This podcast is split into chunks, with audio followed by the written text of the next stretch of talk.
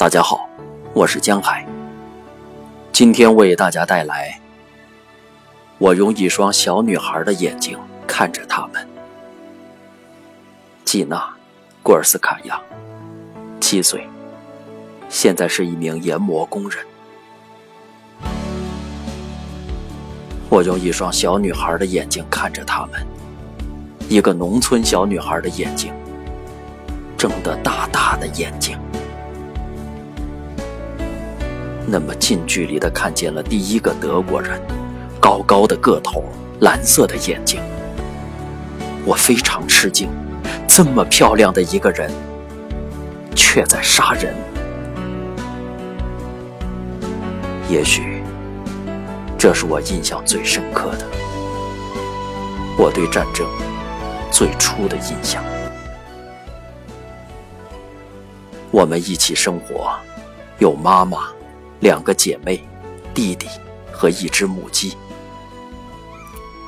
我们家就剩下了一只母鸡，它和我们住在屋子里，和我们一起睡觉，还和我们一起躲避轰炸。它习惯了跟在我们后面，就像条小狗。我们不管多么饥饿，却保住了这只母鸡。大家都饿坏了。过冬的时候，母亲把羊皮袍子和所有皮鞭子都煮着吃了。在我们闻起来，它们都散发着肉香。弟弟还在吃奶，给他用开水煮鸡蛋，把鸡蛋汤当牛奶给他喝。于是他才不再哭闹，也没有死掉。周围都在屠杀，屠杀，屠杀，杀死人，杀死马，杀死狗。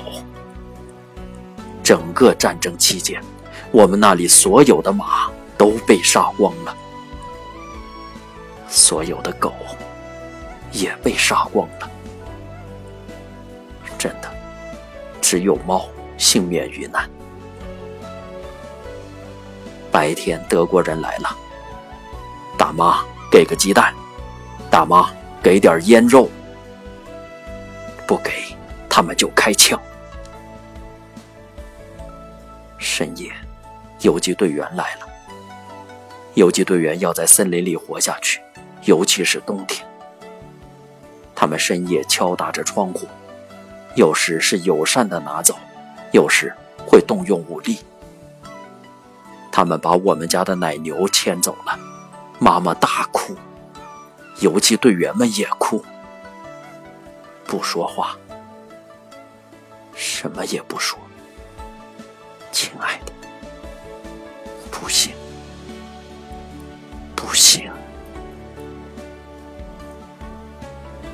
妈妈和奶奶一起去耕地，先是妈妈带上牛轭，而奶奶扶着犁走在后面。然后他们两个交换位置，另一个人又变成了马。我希望快些长大，我很可怜妈妈和奶奶。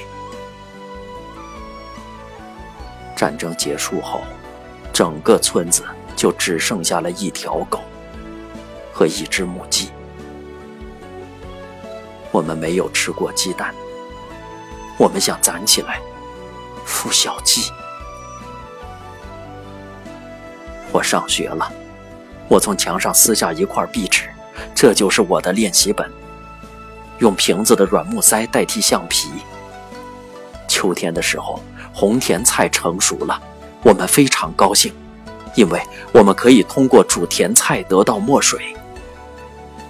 这种汤放上一两天，就变成黑色的。终于有了可以写字的墨水了。我还记得，妈妈和我都喜欢平针刺绣，并且一定要绣成鲜艳的颜色。我不喜欢黑线，到现在，我也不喜欢黑色。